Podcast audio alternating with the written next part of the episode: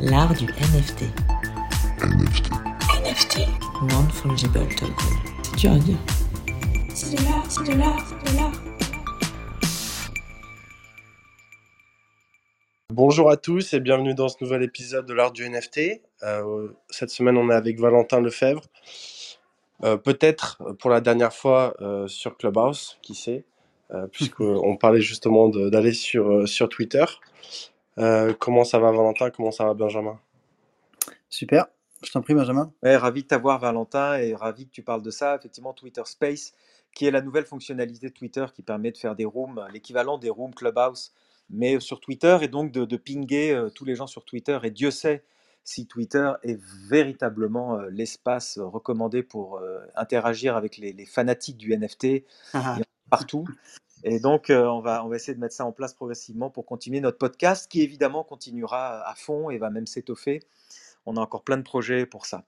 Mais euh, Florent, je te laisse. Euh, ouais, Valentin, on va te, ce qu'on va faire, comme d'habitude, Valentin, on va faire- parler un tout petit peu d'actu avec Florent.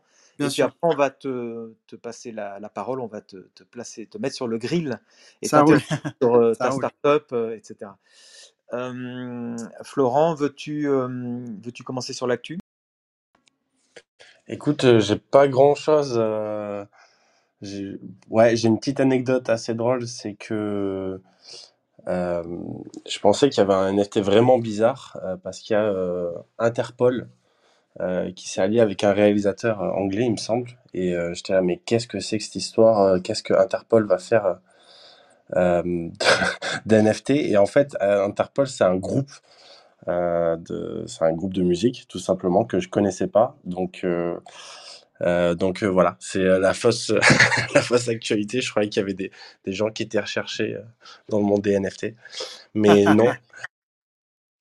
Euh, donc euh, non, j'ai pas d'a- d'actu trop croustillante. Euh, Je peux vous parler d'une énième euh, plateforme euh, de NFT qui va se lancer, qui s'appelle, euh, enfin, qui a pas de nom pour l'instant, mais qui est portée par euh, Reddit, qui est euh, la- un des gros réseaux euh, euh, social, on va dire, où il y a pas mal de bêtes d'échanges aussi au- autour des cryptos.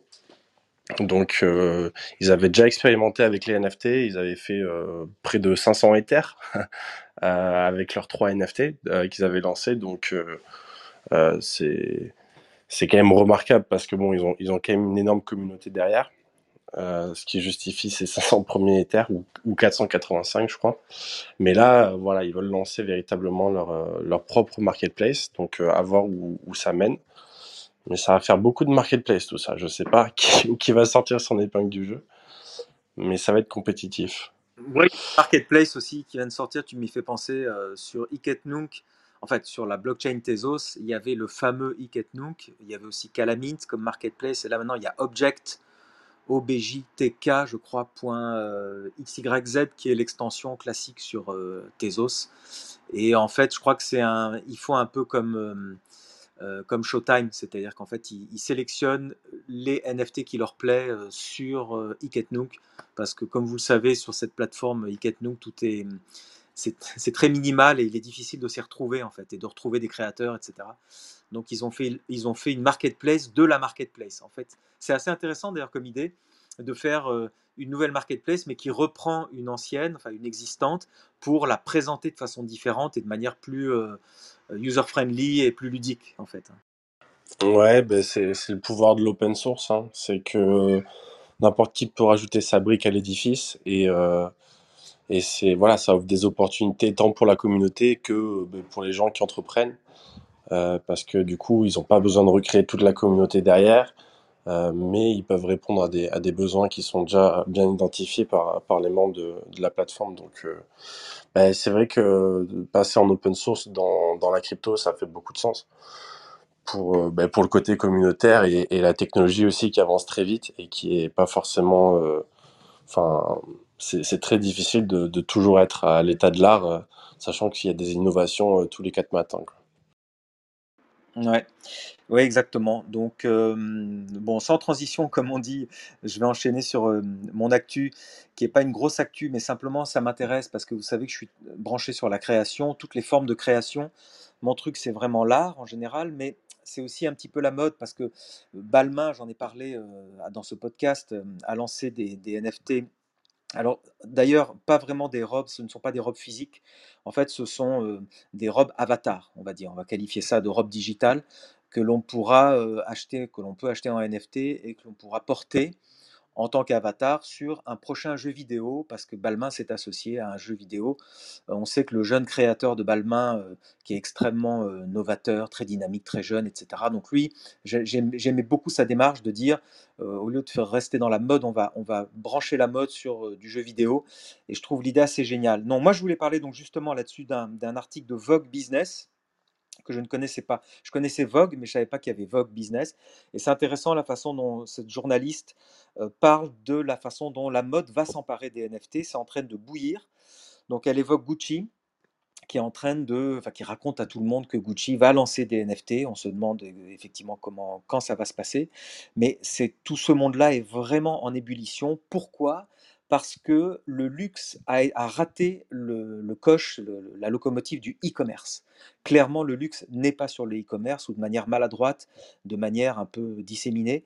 Et donc, on a l'impression que le luxe ne veut pas rater euh, le train de la blockchain et des NFT. Donc, ils sont en train d'interroger beaucoup de gens, des gens dans le digital, des gens dans la techno, des gens dans la crypto aussi, pour se dire comment on va maintenant faire rentrer notre, acheteur, notre consommateur de luxe dans ce monde-là.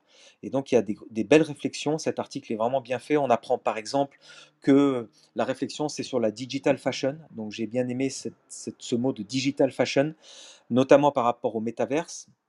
Et le problème de la fashion, c'est qu'aujourd'hui, les métavers, c'est euh, c'est des gens du gaming, quoi. C'est Decentraland, où j'ai où j'ai passé d'ailleurs beaucoup de temps le week-end dernier. Il y avait un festival de musique dans Decentraland. C'était assez génial. Il y avait Paris Hilton euh, avec des, un son, un effet de son et lumière qui était vraiment bien, bien foutu. Euh, mais il y a The Sandbox, vous savez, il y a Crypto Voxel et, tous ces univers-là, que moi j'aime beaucoup, hein, mais effectivement sont inspirés du gaming et il y a de quoi rebuter euh, clairement les gens du luxe. Parce que vous le savez, il y a des codes dans le luxe qui sont très éloignés aussi d'ailleurs de des collectibles comme les CryptoPunks, les crypto, euh, les, les Apes, euh, tout- ces, toutes, ces, toutes ces collectibles, tous ces NFT sont encore trop proches de l'art du pixel art, du crypto art. Donc leur réflexion, c'est de dire on veut rentrer là-dedans, mais on ne va pas rentrer par ce, biais-là. On va faire des créations, on va utiliser la 3D à fond. Et donc il y a des startups qui travaillent maintenant sur des robes en 3D pour à la fois euh, les réseaux sociaux et, à la fois euh, physiquement. Alors, je m'explique, il y a deux, deux innovations, deux initiatives qui m'ont paru intéressantes.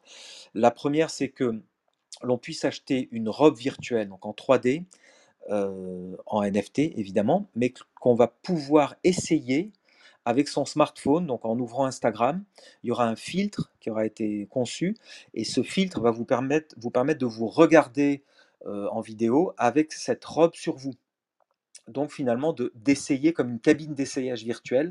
Vous pourrez euh, être certaine euh, de que la robe vous va bien, ou en tout cas qu'elle a l'air qu'elle a l'air correcte sur vous, euh, de manière en réalité augmentée, c'est-à-dire avec un filtre Instagram. Donc j'imagine bien, vous demandez à quelqu'un de vous filmer et vous activez, la personne active le filtre et vous vous voyez avec la robe. Donc ça, c'est la première chose intéressante, c'est de mélanger réalité augmentée, donc filtre Instagram, en général c'est comme, ça que ça se passe le mieux, réalité augmentée, 3D et NFT. Ça, je pense que c'est une bonne piste de, réflexion pour la, mode. Et bien sûr, à la fin, achat par carte de crédit. Ça, clairement, j'ai vu ça partout dans le luxe.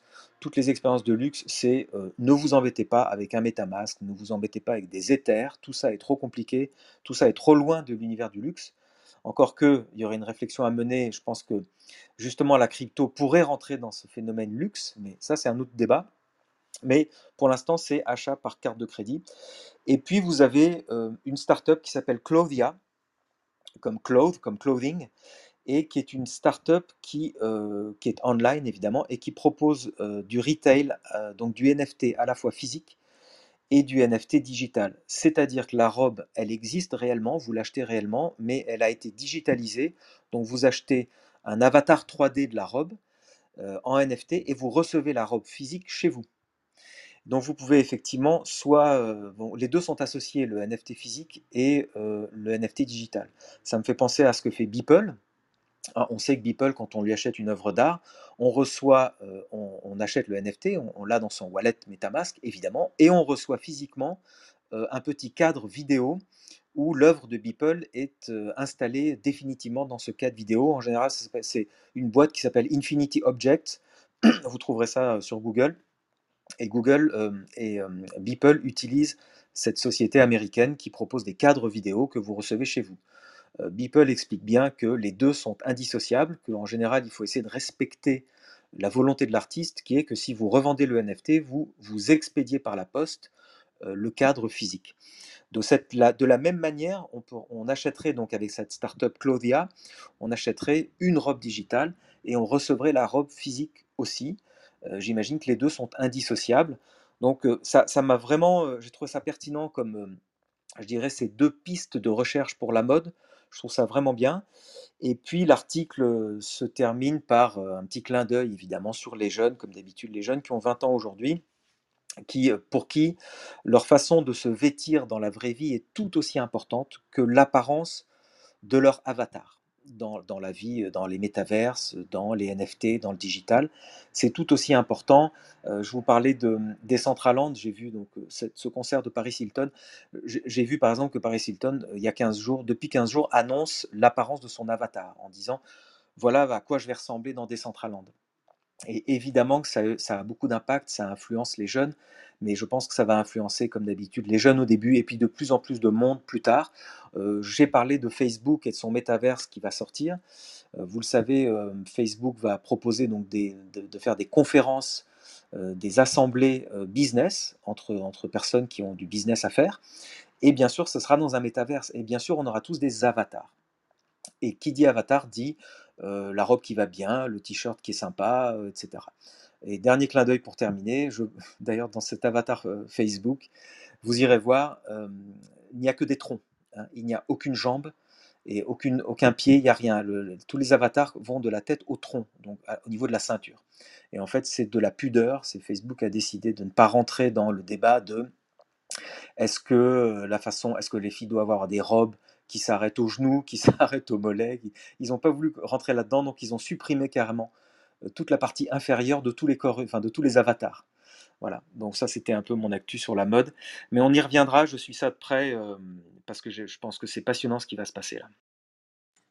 Ouais, on, avait déjà évoqué euh, par le passé ce, problème en fait de Facebook. Voilà, ils veulent être vraiment mainstream, mais potentiellement protéger aussi les plus jeunes du coup.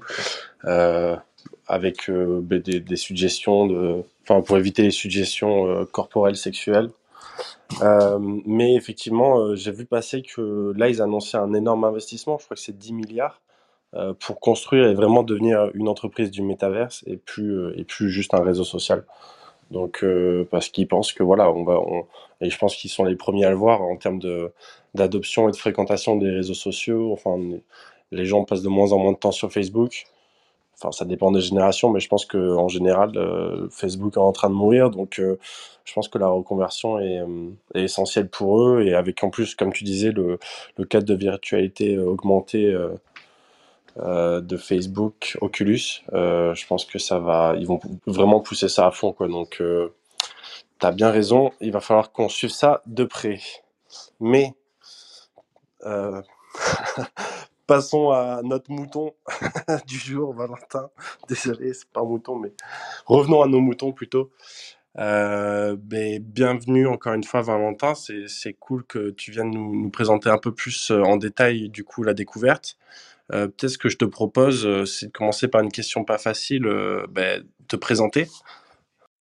Merci Florent, merci encore une fois pour l'invitation, Florent et Benjamin. C'est un plaisir d'être on stage et puis c'est un plaisir de vous écouter aussi je pense que presque toutes les semaines, enfin en tout cas de ma part. Me présenter, euh, je suis un Français, 29 euh, ans, à Paris, et je suis dans le milieu de l'art, et qui plus est dans le milieu des NFT. Et la, vision, c'est d'apporter des œuvres, apporter l'art avec les lettres de noblesse dans le milieu digital, dans le milieu virtuel, par le format des NFT. Donc on a commencé le projet en décembre 2019, donc ça, remonte à très loin, mais initialement c'était pour faire un centre immersif, comme l'Atelier des Lumières, mais aux US, pour le marché américain. on, on est focus sur le marché américain, étant basé à, Paris et étant aussi à moitié du temps à Miami. Euh, donc euh, voilà pour les, bases. Et donc la marque s'appelle La Découverte, J'appelle ça la marque parce que c'est une marque qu'on a créée. Euh, on n'est pas des artistes peintres, on n'est pas des, codeurs, on est, des, créateurs d'œuvres de, d'œuvres digitales. Donc on prend des contenus existants comme des peintures et de la musique et on les assemble, on les mélange et on en fait une composition, une œuvre composite. Et cette œuvre composite, c'est ce qu'on met sur le marché des NFT, le marché en tant que NFT. Parce qu'on voit les choses avec un peu plus de hauteur dans le sens où on est des créateurs d'œuvres digitales dans le monde virtuel. Euh, donc euh, l'art digital, ça a existé avant les NFT, mais ça a vraiment pris son boom depuis les NFT. Donc les NFT, en fait, la vision qu'on a, c'est un véhicule, c'est un format de, de, de- de- d'achat, de, collection, de, voilà, d'échange, euh, mais c'est pas les NFT qui définit euh, ce qu'on fait, mais en tout cas, ça, ça nous permet de, de, bah, de- se propulser. Euh, parce que je pense pas qu'on aurait euh, bi- bien commencé dans le, aussi, bien commencé dans le monde euh, de l'art digital s'il n'y avait pas eu les NFT. Euh, parce que l'art digital avant, c'était pas très considéré. Euh, comme les, artistes NFT aujourd'hui, ils, existent depuis longtemps. hein. Vous avez mentionné les Beeple, les, euh, euh, euh, Boss Logic, etc. Ces mecs-là, en fait, ils sont graphistes euh, de métier depuis euh, au moins 10 ans euh, et ils ont fait beaucoup de belles œuvres depuis longtemps. Mais grâce au NFT, qui est un format et un véhicule qui permet de, bah, de, finalement d'acheter, de, de- détenir, d'échanger, de collectionner, et ben, ils, sont, il s'est développé un gros réseau, un, gros marché. Et aujourd'hui, il y a vraiment quelque chose de, nouveau et de très stimulant euh, qui apparaît et qui, du coup, ressemble, commence à ressembler un peu au marché de l'art. Et donc, pour nous, c'est une très très belle opportunité. Je- mais justement, Valentin, ça, c'est bien que tu nous précises ça, mais j'aimerais bien parler de ton projet parce que quand tu dis la découverte, donc quand on cherche, quand on s'intéresse à ton projet, à ta startup, on s'aperçoit qu'il y a là, on parle d'un centre d'art.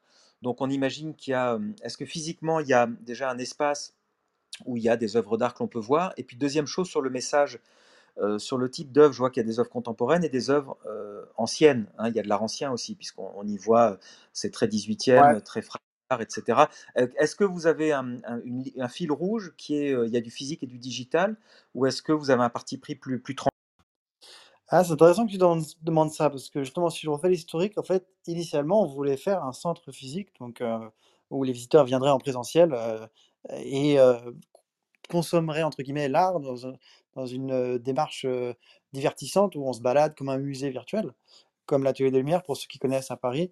Il y a aussi euh, le Bunker de Lumière à Bordeaux et, la Carrière de Lumière en Provence, euh, en Beau-de-Provence. Mais euh, en fait, on a eu des difficultés sur le terrain à Miami.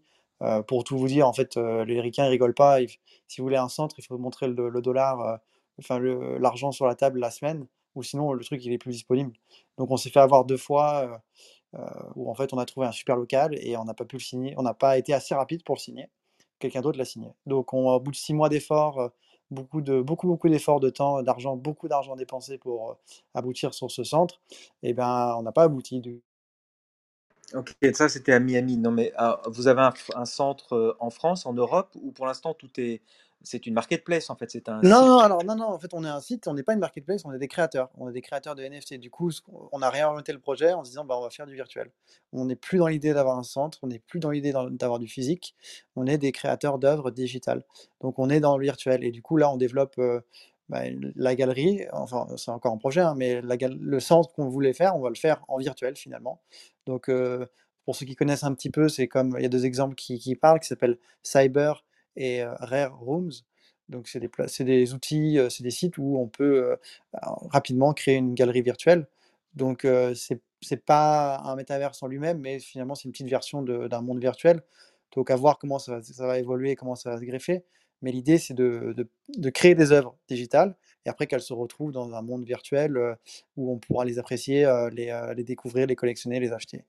Euh, pour notre premier drop, on a quand même apporté un côté physique à la chose parce qu'on a fait gagner à la personne qui a remporté l'enchère, on lui a fait gagner un grand écran, un écran de, de 55 pouces, euh, sur lequel euh, on, voit l'œuvre d'art euh, animée.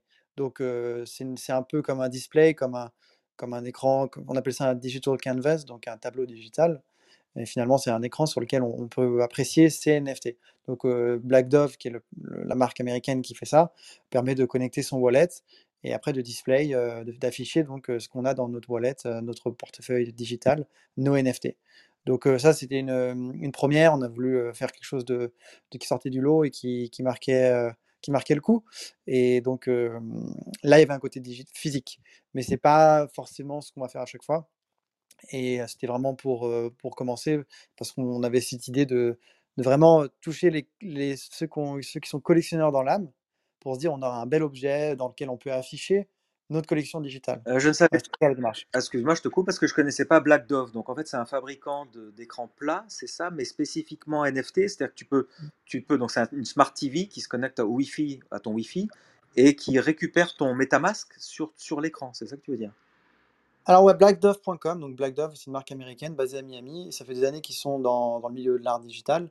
Et eux, ils ont une approche de, plateforme d'art digital.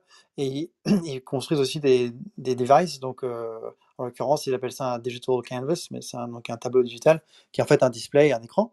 En fait, c'est de la marque blanche. Derrière, c'est un LG ou un Samsung. Et ils ont enlevé tout, toute la partie Smart TV, tout ça. Ils ont juste mis leur couche software Black Dove. Comme ça, quand tu te connectes dessus, tu l'allumes, il y a le logiciel Black Dove.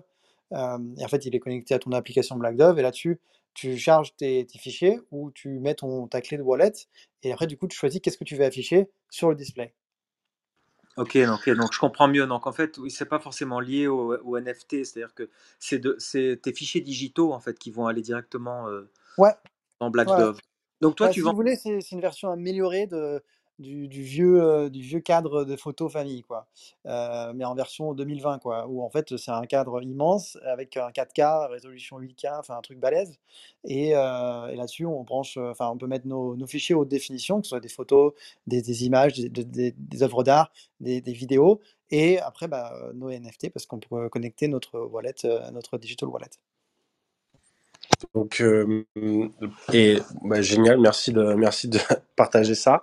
Et euh, sinon, pour revenir à la découverte, euh, donc si j'ai bien compris, vous, vous collaborez avec euh, des artistes, on va dire, euh, traditionnels, euh, et vous allez, euh, euh, enfin, ou du, du- pour le coup, dans, dans votre premier release, c'était ça, c'est que vous avez collaboré avec une artiste plus traditionnelle, Ouais.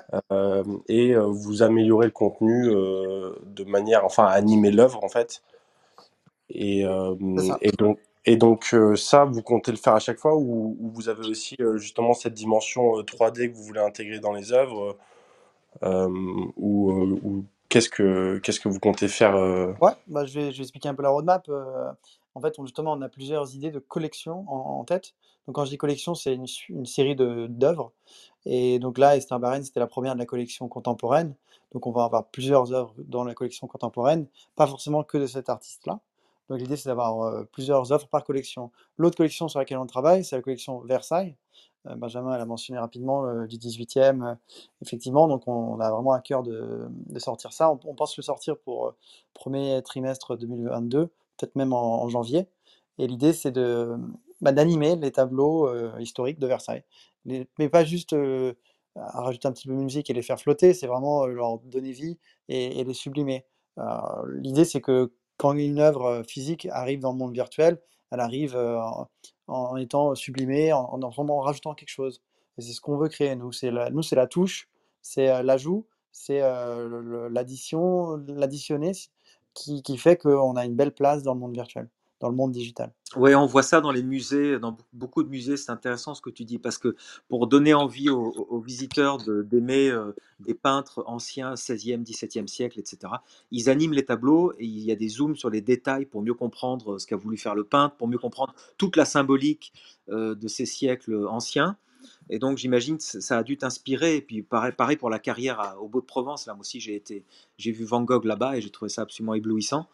Euh, donc c'est à la fois de l'immersif et puis de, à- je dirais aussi du pédagogique parce que vous expliquez l'intérêt des tableaux du XVIIIe siècle à, des, à, d'une jeune génération qui, qui a oublié tout ça, qui ne connaît pas. Ah c'est intéressant que tu dises euh, que tu parles d'immersif, parce qu'en fait, c'est nous, on se définit comme des, des créateurs d'art immersif. Alors peut-être que c'est un peu un mot-clé qui utilise à, à toutes les sauces maintenant, mais ce qu'on veut dire par là, c'est que nous, ce qu'on veut créer, c'est quelque chose qui donne l'impression d'immersion. Euh, donc initialement, c'était dans un grand centre, euh, avec une grande hauteur, et donc là, c'est presque naturel que tu te sens en immersion quand tu rentres dedans. Mais là, on veut le faire avec un autre format, donc euh, un peu plus petit, sur un grand écran, certes, ou même sur ton écran d'ordi. Quand tu vois l'œuvre, euh, donc avec l'animation, les mouvements et la musique, bah, ça te touche, ça il y a de l'émotion et du coup, tu te sens emporté, tu te sens en immersion dans l'œuvre. C'est ça qu'on veut qu'on vise à créer. C'est vraiment notre, notre, raison d'être, c'est de créer des œuvres immersives, donc heu, de la beauté, de la voilà, qui inspire, qui qui touche, qui voilà, qui baigne dans l'émotion, où on plane dans l'œuvre. Et un côté un petit peu même, heu, hem, hypnotisant, positivement bien sûr. Et donc on veut créer cette immersion, à travers nos œuvres. Exactement là, le le l'exemple que tu as donné avec, heu, l'atelier de lumière ou le Beau de Provence, la carrière de lumière, bah, on veut le faire on veut le faire à plus petit format, parce qu'en fait, c'est ce qu'on avait voulu faire au tout début avec, le centre physique. Donc on reste sur notre ligne notre ligne conductrice, c'est les les œuvres immersives et là, j'ai une petite in info, toute chaude à partager qui date d'aujourd'hui, pour rebondir sur ce que tu disais ce matin, Benjamin. Dans le centre immersif, on avait prévu de collaborer avec des marques, avec des marques françaises, parce qu'on veut avoir une image à la française, une image, French touch, le savoir-faire français, le French flair, pour aller sur le marché américain et donc heu, dans les partenaires qu'on avait pour le centre physique, on avait le stand Evian, le stand La Durée et le stand Harcourt, les studios photo Harcourt. On a aussi un partenariat avec l'artiste Orlinski, mais ça c'est pour, heu, pour plus tard, je vais pas vous en dire beaucoup. Et donc avec Harcourt, j'étais dans leur studio là, dans le 16e, ils ont un magnifique, heu, hôtel particulier, sublissime, magnifique. Et donc j'ai discuté avec eux sur, hem, sur, la partie virtuelle parce qu'initialement, c'est des partenaires dans le projet pour le centre physique. Mais vu qu'il a plus lieu et ben, du coup là, je leur explique la vision de, heu, la roadmap et la vision vers le métaverse et donc là, heu, ce matin, il on a pu, discuter de ce qu'on pouvait faire ensemble et l'idée, c'est de prendre des œuvres de du studio Harcourt, c'est-à-dire les photos portraits et de les animer avec de la musique et de les amener en dans le monde, de la métaverse via des NFT. C'est balèze, c'est trop fort. Heu, génial et du coup, enfin, moi, là, ce que je trouve génial, en fait, avec ce que tu nous racontes, heu, c'est, heu, c'est que tu enfin, c'est un métier que te ce que vous faites, enfin, c'est c'est c'est de l'entrepreneuriat évidemment, mais c'est Ah ouais, ouais, vraiment on défriche, heu, on est pionniers, hein, on défriche ouais, tout, heu mais c'est un métier, en fait, à la croisée de différents, heu, diffé enfin, tu as tu as tu as plein de casquettes, heu, que ça soit, heu, curateur, mais aussi enfin, avec les œuvres initiales, heu, créateur, entrepreneur, enfin, c'est, heu, c'est assez, heu, en fait, c'est vraiment un job unique, quoi. Il y a il y a Ouais, pas ouais. Ça pas il y existait a pas, il y quelque a pas chose de playbook. Ouais. C'est clair, bah, c'est absolument excitant, fascinant, heu, c'est génial, heu, moi je je je je suis ravi, je suis heureux, je me sens privilégié de pouvoir faire ça. Hem, après c'est pas facile tous les jours parce que, bon, vous comme vous vous connaissez dans la communauté, on on se comprend, mais il y a des gens en dehors qui comprennent pas trop et après il faut trouver son public, il faut bien présenter les choses, il faut que Heu, voilà, personne nous attend, on n'est pas connus, heu, du tout, donc on vient avec, beaucoup d'humilité, mais beaucoup d'ambition et beaucoup de passion, donc on travaille là-dessus justement, et chaque projet est nouveau, donc sur Versailles, il y a y a un héritage culturel très, très fort. Les gens nous attendent au tournant, on va pas juste faire bouger, Louis Louis la moustache, quoi. Il va falloir raconter quelque chose et nous, on est passionnés, on est on est on est on baigne dedans depuis, depuis longtemps. Pour vous dire, j'ai payé des chercheurs, heu experts de Versailles pendant un mois pour qu'ils nous expliquent tout sur Versailles. Qu'est-ce qu'il faut montrer? Pourquoi il faut montrer ça? Qu'est-ce qui est important? Qu'est-ce qui est qu'est-ce qu'est-ce qui est fascinant? Et bah, ça ça je les ai payés en en en mars 2020. C'est la question que j'allais te poser, Valentin. Est-ce que tu peux juste développer ça? Parce que je trouve ça vraiment, vraiment intéressant. C'est-à-dire que Versailles, tu dis tous les tableaux de Versailles, donc une certaine partie des tableaux de Versailles, mais tu as l'accord des gens de Versailles. Même pas. Alors en fait, ce qui est c'est chaque sujet est différent parce que là, Versailles, on se penche dessus, c'est libre de droit, c'est dans le domaine public. Heu, beh, après du coup, heu, il faut pouvoir les images qu'on utilise, elles, elles sont dans des banques d'images, donc il faut les acheter. Il faut avoir les droits commerciaux de pouvoir, heu, de pouvoir en faire ce que ce qu'on veut. Donc en fait, la démarche, elle est dans, heu, elle est dans trouver le l'image haute définition sur une banque d'images, l'acheter et avoir les droits de pouvoir en faire ce qu'on veut. D'accord, mais après il y a la marque Versailles que tu tu peux utiliser ça ou ça s'est déposé, j'imagine? C'est pas simple? Bah, en fait, heu, il y a y a y a vraiment, hem C'est difficile de répondre. Nous, on se on se rapproche du des amis d'Insight pour pouvoir voir qu'est-ce qu'on peut faire en termes de la promo. Heu, c'est vrai qu'on leur fait un peu un appel du pied, mais ils sont longs à répondre. Donc les experts, ils nous ont dit, que que ils nous ont dit la chose suivante, ils ont dit: «C'est dans le domaine public, c'est libre de droit. Après, c'est l'image elle-même que vous utilisez. Heu, qu'est-ce que publier et donc qui est en droit de l'image et quel quel droit vous pouvez avoir?» heu et donc là, ça passe par une banque d'images, un peu comme Getty Images ou, heu, ou Alarmy ou autre. Ouais, donc c'est bien, tu as fait la démarche de comprendre, donc tu as pris un expert, en histoire de l'art et vous avez Ouais, de il y en avait 3 en fait. Heu, ah on a oui, pris 3. carrément 3 experts. Vous Ouais. avez là, tu fais les choses en grand, c'est Bah, bien. parce qu'en fait, au départ au départ, on voulait faire une expo Versailles de 30 minutes dans le centre physique immense. On voulait faire, comme dans les carrières que tu avais vues, mais sur Versailles. Donc on avait vraiment une roadmap, heu, voilà, il faut il faut du contenu pour 30 minutes pour, là, on se retrouve à faire des des animations sur un tableau fixe de 30 secondes. Donc on est vraiment on a on a shifté, on a on a pivoté comme on dirait dans le monde de la start-up et mais on vient avec un avec une, un petit historique, un petit bagage, qui qu'on essaie de de de capitaliser, de de d'en tirer le meilleur en fait et du coup, c'est il y y a des challenges, mais il y a aussi du coup une richesse immense, dans dans là-dedans. Par exemple, la durée, heu, la durée, on veut d'abord initialement, on veut juste faire de la décoration, heu, avec un le carrosse, le beau carrosse La Durée dans la galerie virtuelle. Heu, mais demain, peut-être qu'on pourra acheter un NFT La Durée et du coup avoir accès à avoir un accès privilégié dans les boutiques physiques, du monde entier.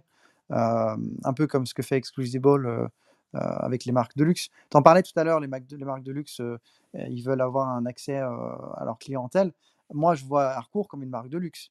C'est pas vraiment le luxe comme on l'entend, comme on a l'habitude de le voir, mais dans leur domaine, ils sont très haut de gamme. Ils sont, heu, ils ont un cachet, ils ont un savoir-faire, ils sont reconnus, heu, mondialement. Ils ont ils ont cette patte, cette cette, heu, cette, cette touche et c'est des choix de de cœur à chaque fois, hein, autant Harcourt, La Durée tu parles des studios hardcore là qui font des portraits c'est noirs et blancs depuis les années c'est les années c'est 30. ça. Quel est quel est le projet que tu fais avec eux exactement? Heu, bah, c'est, pas encore tout à fait officiel ni ni défini, mais l'idée, c'est de prendre leurs photos, leurs clichés, les plus emblématiques, les plus connus et de les les animer, de leur donner vie, et avec de la musique et de transformer ça en NFT. Ouais, tu enfin, ce que je trouve génial avec votre projet, c'est que tu as une avenue, tu as un boulevard, heu, d'opportunités, heu, il y a tellement de trucs emblématiques à enfin, qu'on a tous animés dans nos têtes et et de le voir en vrai, c'est, heu, ça serait c'est c'est assez incroyable. Mmh, ouais.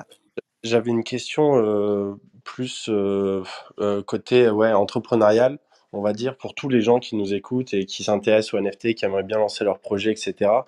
Toi, tu es arrivé, dans les NFT, on va dire par, par nécessité. Enfin, au début, le projet initial, si j'ai bien compris, euh, il n'y avait pas les NFT forcément dedans, mais vraiment. euh, Pas du tout au départ, non. Voilà, c'est ça. Donc, euh, comment tu arrives dans ce, dans, dans ce marché qui est en effervescence, qui est tout nouveau, qui, qui bouge très vite? Est-ce que tu as, un un conseil ou plusieurs à, à donner à nos éditeurs pour, pour justement intégrer ce marché et, bien réussir son lancement? Alors, bah, je vais raconter l'histoire, après je vais te donner, heu, un petit peu mes leçons dessus, heu, moi en fait, heu, j'étais à Miami pour pitcher, pour, trouver le reste de l'investissement, parce que j'avais déjà une partie de l'investissement qui était committed mais il me restait le reste à lever, parce qu'il faut un visa B1, B2, donc un visa d'investisseur, donc il faut l'argent moitié français, moitié américain, enfin moitié, ce que tu veux et il faut trouver on cherchait le lieu. Sauf que si tu as pas le lieu, tu as pas l'argent, pas de bras, pas de chocolat. Bref, je rencontrais des investisseurs américains, je leur pitchais le truc et plus j'en rencontrais, plus ils me parlaient de NFT et les 4 derniers, ils me parlaient que de ça, en fait. Et donc au départ, je dis: «Non, mais les cryptos, c'est pour les geeks, c'est pas moi. Nous, on est dans l'art, on est du sérieux, quoi» et et après, au bout de trois quatre fois, je me suis dit: «Bah, peut-être que je devrais m'intéresser à ça» et il se trouve que mon petit frère qui est qui est trader à New York dans dans les hedge funds, il est venu à Miami quelques jours passer avec moi. Et du coup, il m'a il un peu convaincu, de l'idée de la crypto. Donc ça m'a un peu, ça m'a un peu ouvert sur l'idée de de réfléchir à aux NFT et après j'ai rencontré, heu, une une autre investisseuse, une toute jeune qui a qui a heu, S Sc Scale AI, qui est une grosse boîte d'intelligence artificielle et qui ont levé énormément d'argent et qui investit dans la crypto et lui ai pré c'était drôle parce que je lui ai présenté le projet. D'entrée de jeu, elle dit: «Heu, qu'est-ce que tu fais en NFT?» je dis: «Attends, laisse-moi présenter le projet, après on en discute». Donc j'ai fait mon pitch pendant 20-30 minutes, 20 minutes je crois et à la fin, je dis: «OK, donc qu'est-ce que tu en penses?» elle dit: «OK, qu'est-ce que tu fais en NFT?» En gros, elle a juste écouté poliment, elle veut juste savoir qu'est-ce que je fais dans les NFT.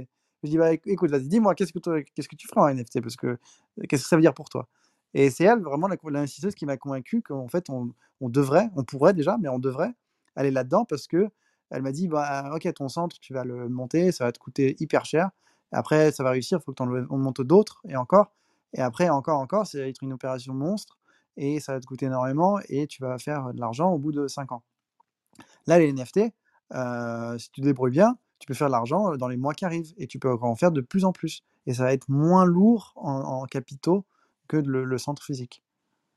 Et euh, bah, du coup, j'ai été convaincu. Et du coup, ce que j'ai fait, c'était euh, c'était euh, mars, début mars, euh, avant que Bibble fasse son, son record.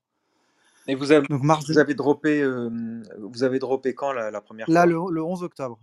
Ah oui. Donc, donc il y a un délai. Et ce délai, c'est le dé- c'est la, la période pendant que moi et mon cofondateur, on a étudié sérieusement ce marché.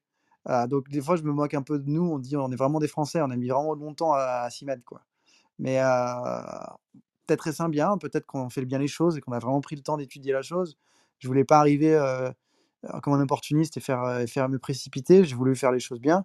Donc j'ai pris mon temps à étudier. J'ai rencontré tous les gens sur Miami que je pouvais qui étaient dans les NFT. Et Dieu sait qu'il y en a beaucoup. Il y en a Et après, beaucoup. et du coup, bah, et en fait, c'était pile dans le moment où c'était la, la folie, parce que quelques semaines après, Bull, il son drop, enfin, il fait son, son, sa vente record. Du coup, après, tout le monde parlait que de NFT. Et moi, je dis, ouais, NFT, NFT. Du coup, je parlais à, enfin, c'était une période complètement dingue. Et euh, j'ai beaucoup, beaucoup appris. Et je me dis, OK, on va lancer. Et en fait, après, là, la, l'e- l'excitation, elle a un peu retombé cet été. Mais nous, on était convaincus que c'était l'avenue qu'il fallait prendre. On était un peu. euh, c'est un peu bête, on veut s'y mettre. Et euh, là, ça, ça retombe un petit peu. C'était un peu dommage. Mais on était convaincus qu'il fallait aller dans le côté virtuel, le côté digital. Et que là-dessus, du coup, on voulait prendre le temps de faire les choses bien. Donc, depuis le début, finalement, on a une vision qui est, beaucoup plus longue. Euh, moi, pour ma part, j'ai j'ai- j'ai acheté du coup de l'Ether dès mars pour, pour commencer, mais j'en ai pas acheté beaucoup. Et l'idée, c'est d'en avoir pour pouvoir faire du minting, pour pouvoir faire des essais, pour acheter des NFT, pour, pour me familiariser avec. Je n'ai pas, j'ai pas investi dans, dans, dans, dans la crypto, j'ai beaucoup plus investigué la crypto. Ouais, mais justement, Valentin, toi, tu t'adresses à, un- à un public le plus large possible, hein, puisque j'ai vu que c'était très facile, facile d'accès. Enfin, l'idée, c'est de d'intéresser les gens à cette technologie à- avec des, des tableaux. Bon, mais donc, euh, tes ventes se font en Ether sur des marketplaces comme OpenSea, ou tu vas développer euh, un système plus facile avec carte de crédit, etc. Alors, nous, on n'a pas la, la prétention ni l'ambition de développer des systèmes de, de paiement ou de marketplace. Nous, on est des créateurs d'œuvres. Donc, on va se brancher sur les meilleures, euh, celles qu'on juge les meilleures plateformes, les meilleures ma- marketplaces. On a commencé par euh, Maker's Place. Maker's Place, pour ceux qui connaissent, c'est une, marketplace de NFT qui est plutôt, euh, qui est curated, donc il faut, euh, il faut pouvoir être invité ou être sélectionné pour, pour être sur la plateforme. Et ils sont plutôt artistiques, plutôt haut de gamme, c'est-à-dire que quand on regarde à travers les différentes marketplaces, c'est celle qui, euh, parmi celles qui offrent qui présentent le plus de projets artistiques ou sophistiqués ou euh, qui un peu plus euh, jugés à voilà, poussés. Donc on avait vraiment cœur à être sur cette plateforme pour cette raison-là. Et la deuxième, c'est qu'elle accepte les paiements en carte de crédit, donc en monnaie fiat. Et là-dessus, c'était aussi un, choix important pour nous, parce qu'on vu qu'on s'adresse aussi au monde de l'art, ils sont pas forcément très familiers avec le crypto, donc je voulais pouvoir leur permettre d'acheter nos œuvres sans avoir obligatoirement à avoir de la monnaie crypto. Mais Maker's Place, Valentin, c'est la classe. Franchement, bravo. Euh, Il y, a, il y a des milliers d'artistes qui envoient des soumissions et qui sont jamais sélectionnés. Ouais, Euh, merci. Bah, c'est beaucoup de boulot. Justement, on a passé tout l'été à, à- Enfin, en gros, j'ai remué euh, ciel et terre, tout mon réseau dans tous les sens pour avoir des connexions qui me permettent de pousser mon- notre, notre dossier. Bah ouais, il faut expliquer on- aux gens quand même que Maker's Place, ou- ou tout comme Super Rare ou Nifty Gateway, c'est franchement les 3-4 plus grandes plateformes de NFT euh, au niveau mondial, clairement, et euh, où la sélection est extrêmement rude. Et d'ailleurs, en général, je crois qu'ils demandent aussi d'avoir une grosse communauté. Euh, en même temps, tu développes, j'imagine, une communauté sur les réseaux sociaux, certainement ton Twitter ou, ou Ouais, Instagram. ouais, ouais, bah, on commence avec la marque La Découverte, euh, on- on- humblement, c'est-à-dire que euh, les gens qui nous suivent, euh, ils sont intéressés par ce qu'on fait, et, et donc on, on commence tout en bas, c'est-à-dire euh, on commence avec zéro, et donc là on a quelques centaines sur à peu près tous les réseaux. On a un Discord, on a, on a un Twitter, on a un, Instagram, on est sur, euh, sur euh, Tu- YouTube et, Vimeo, et euh, on, crée une- on crée notre communauté dans le sens où c'est les gens qui sont intéressés par l'art et qui sont intéressés par la crypto bah, naturellement, c'est notre cible. Et donc, on veut pouvoir les atteindre, on veut pouvoir leur montrer ce qu'on fait et on va pouvoir leur, les, mettre au goût de, nos- de nos différentes collections qu'on prépare parce qu'on on sait qu'ils vont être intéressés un jour ou l'autre. Et le plus tôt, c'est le mieux parce qu'on vise à, vendre euh, des, œuvres de plus en plus chères. On veut, avoir des œuvres rares, précieuses, donc euh, et faire monter le prix, un peu comme une, euh, maison de création d'œuvres. C'est comme ça qu'on se voit. Et c'est pour ça que c'était important de commencer dans une marketplace qui, portait ce positionnement, qui portait cette, cette image. Et donc, pour nous, c'était très important. Et quitte à commencer plus tard, mais commencez bien. Mais Valentin, tes œuvres sont signées de la collection ou c'est un collectif d'artistes qui sont hébergés chez toi et qui signent les œuvres ou comment Non, non, elles ne sont pas signées nos œuvres. C'est, on est une marque qui crée des, des œuvres. Donc, euh, c'est, c'est la, découverte. Euh, mais euh, c'est pas signé proprement parlé, comme on a l'habitude de le dire. C'est-à-dire que là, l'œuvre qu'on a, qu'on a, a publiée, la première, elle est, elle est issue d'un tableau d'une peintre. Euh, la peintre s'appelle Esther Varenne. Et le tableau, c'est la, la matière première qu'on a utilisée pour cette création.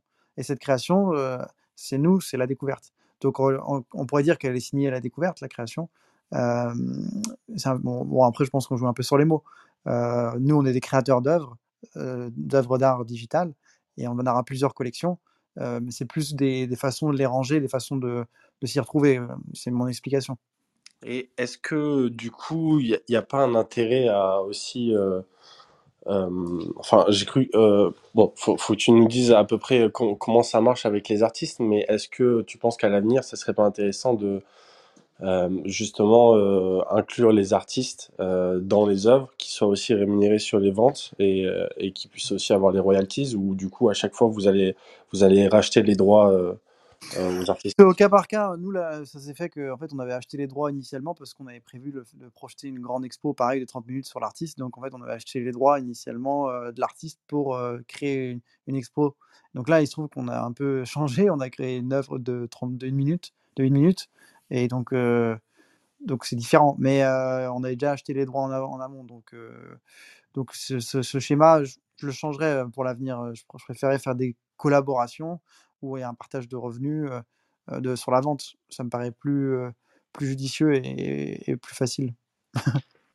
Ouais, et d'ailleurs là-dessus, ben, je vais me permettre une petite, une petite page de pub, mais qui est vraiment cool. C'est, on a sorti un, un, un programme qui est complètement open source, on l'appelle Collab Splitter, et en fait, ça permet de créer des, un smart contract avec plusieurs adresses. Donc, euh, tu, vois, au lieu de mettre juste ton adresse, tu vas mettre euh, l'adresse, euh, tu vois, potentiellement de l'artiste. nous, c'était pour les curateurs et les crews, tu vois, dans le cadre du, du street art avec Wakanda.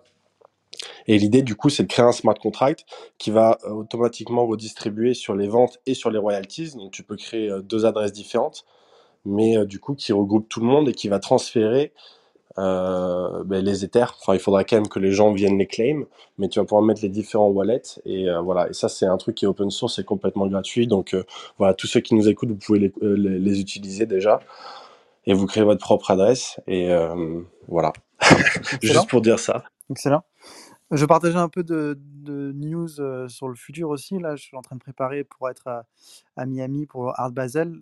Art Basel, c'est le festival d'art contemporain pendant le Miami Art Week, qui est la première semaine de, décembre. Et on va faire notre prochain drop pour cette période.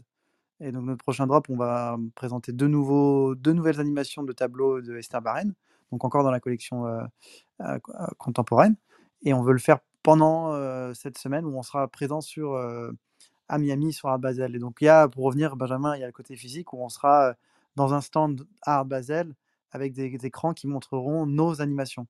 Ouais, ça c'est génial, Valentin, parce qu'il faut expliquer à tout le monde que Art Basel, c'est vraiment la mecque de l'art contemporain depuis 40 ans. C'est euh, au départ une foire qui est toujours en Suisse, une fois par an au mois de juin. Donc c'est là que 300, les 300 plus grosses galeries du monde entier se réunissent pour montrer des œuvres tout à fait exceptionnelles des plus grands artistes du moment. Et il y a eu une spin-off de cette foire euh, suisse qui a été installée à Miami en décembre, qui Ouais. s'appelle Art Basel Miami. Et c'est vraiment la crème de la crème hein, de l'art contemporain. Donc Valentin, vraiment, bravo, parce que Maker's Place et Art Basel, c'est euh, dans le monde NFT et dans le monde euh, art contemporain, c'est les, les deux places to be absolument. Quoi. C'est beaucoup de boulot. c'est beaucoup de, de hustle, comme on dit. euh, euh, donc, euh, ouais, j'espère que ça va payer. Euh, en tout cas, on travaille très dur pour ça et, et c'est, ça a toujours été la, la vision. en fait, on, c'est ce qu'on vise. Donc après, on se donne les moyens de, de- de réussir. hein. Donc ça, c'est c'est vraiment bien. J'ai une dernière question. Juste avant ma, dernière- ma, enfin, ma prochaine question, Valentin, je- j'aimerais dire à tout le monde ici que vous êtes les bienvenus pour poser une question, soit à Valentin, soit à Florent ou à moi.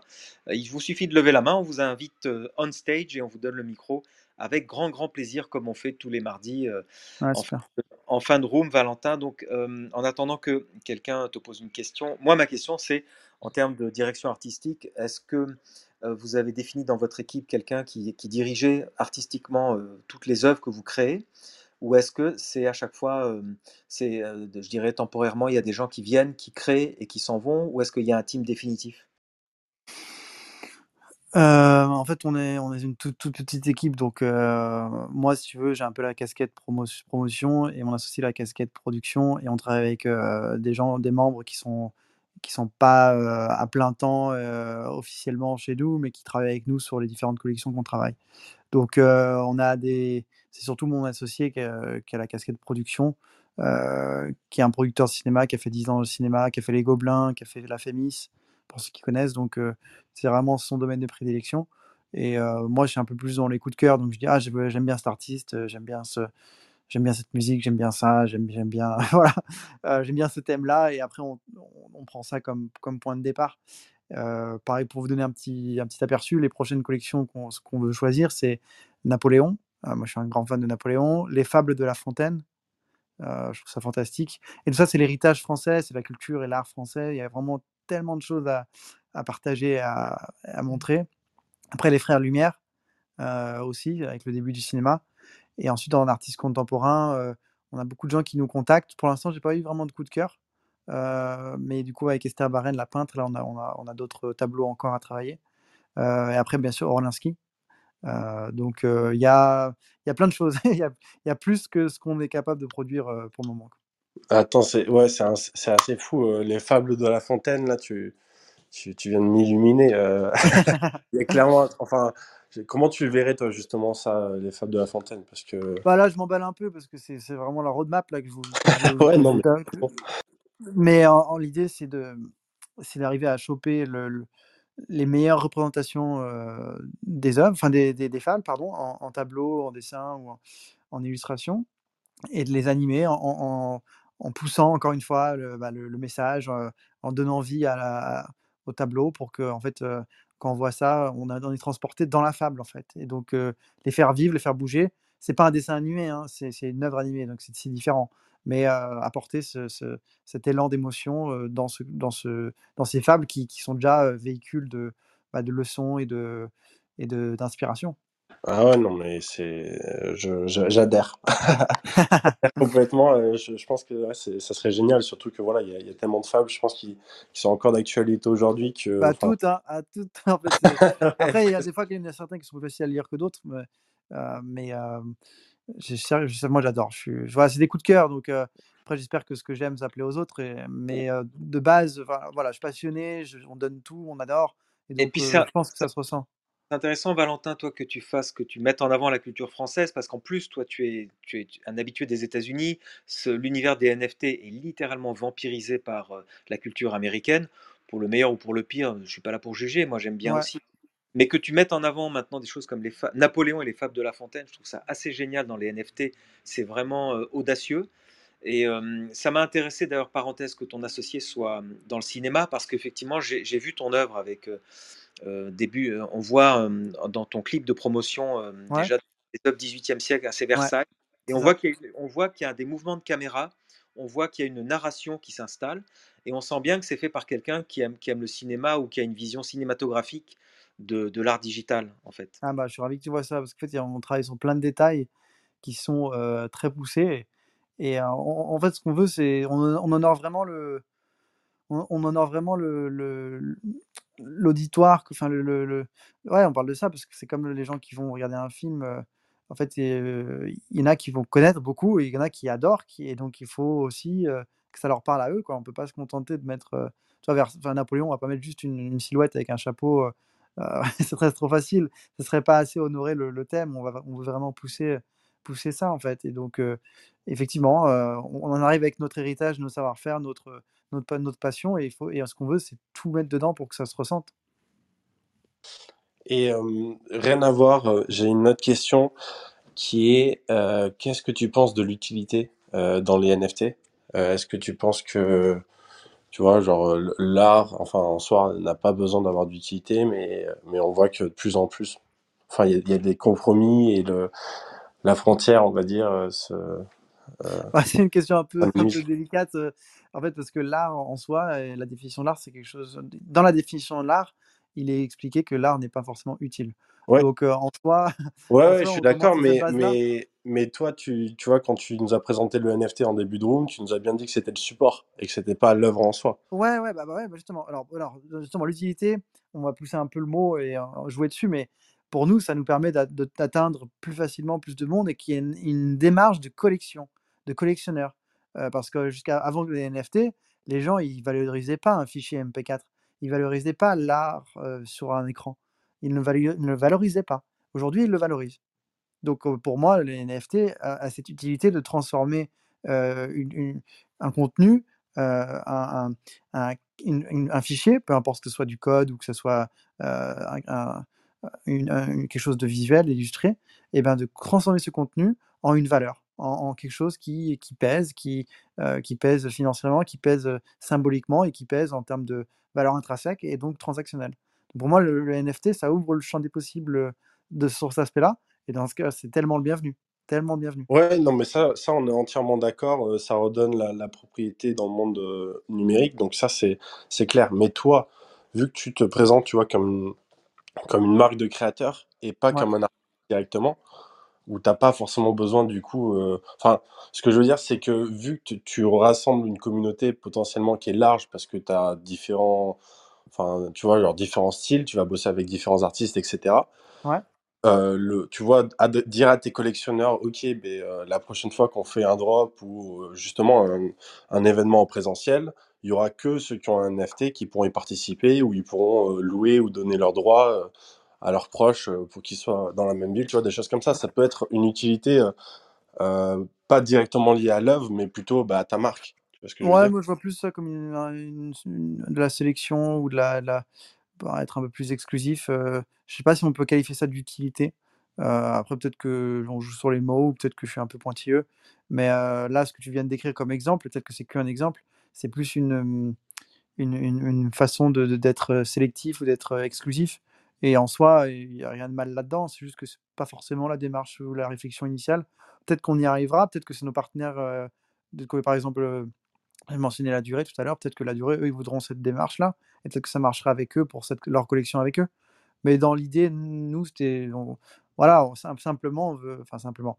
En étant euh, co- concis, nous, on veut créer des œuvres absolument sublimes et les, et les, et les mettre à disposition en ligne via le format digital et NFT. Et donc, on part de, ce- on part de, ce, de, cette, de, cette, voilà, de cette structure. Et après, bon, on se concentre sur la pro- production des, belles œuvres et après sur la promotion de, celles-ci.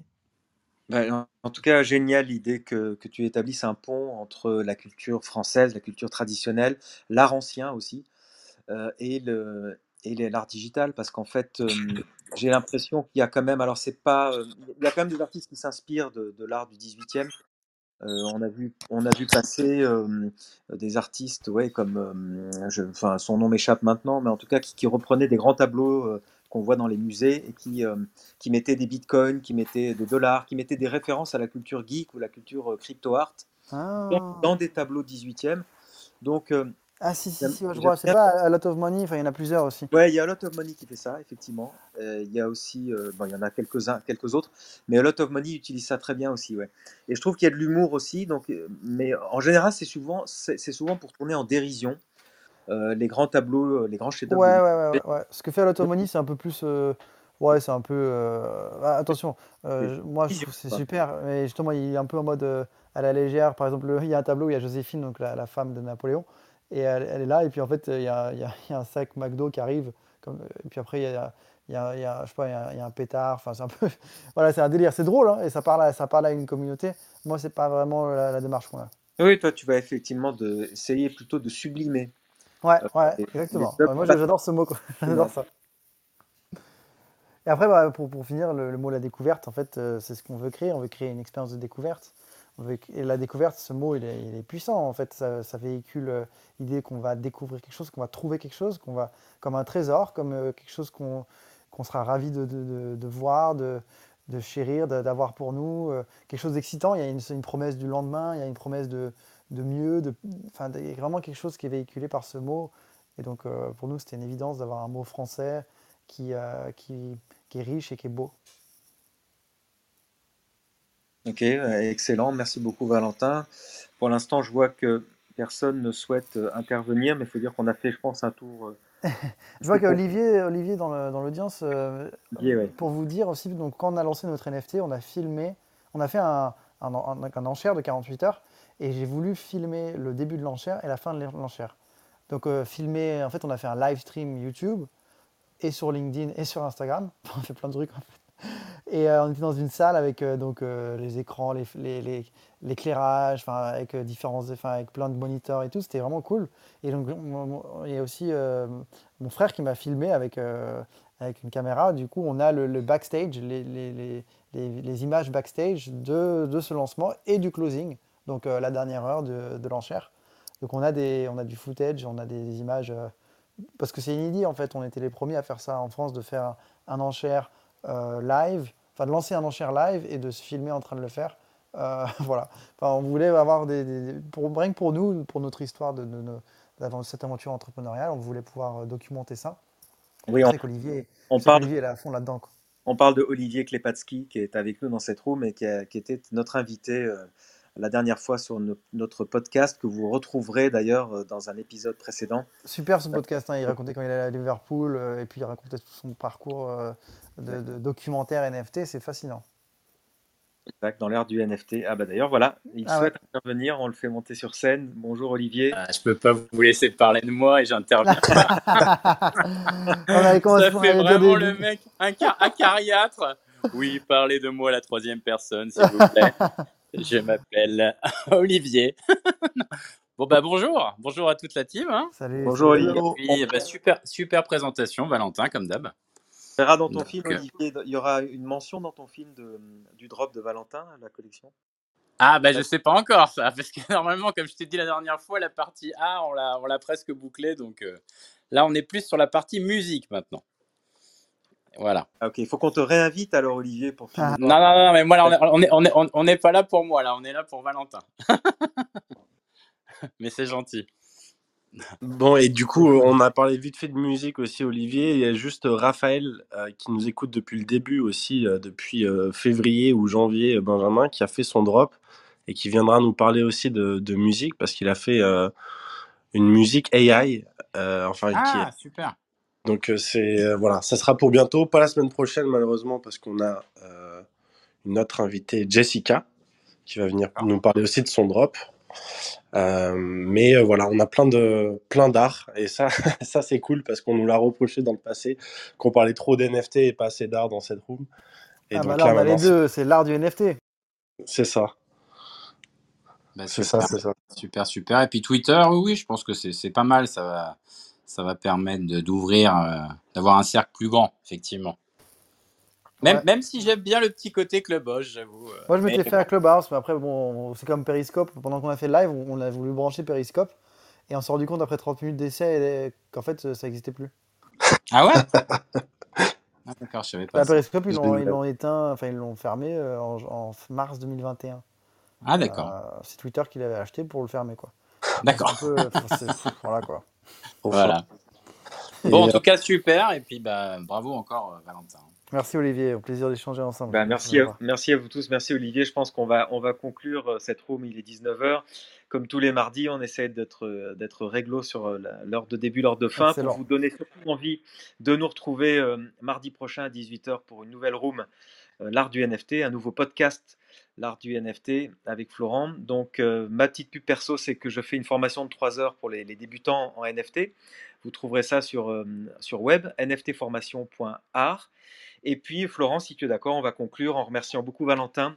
C'est moi qui vous remercie, venu. les gars. Merci, c'était super. Ah bah avec plaisir, Valentin. Et puis, euh, et puis je, vais des- je vais donc clore cette room, à moins que Olivier veuille. On veut, veux-tu avoir le mot de la fin?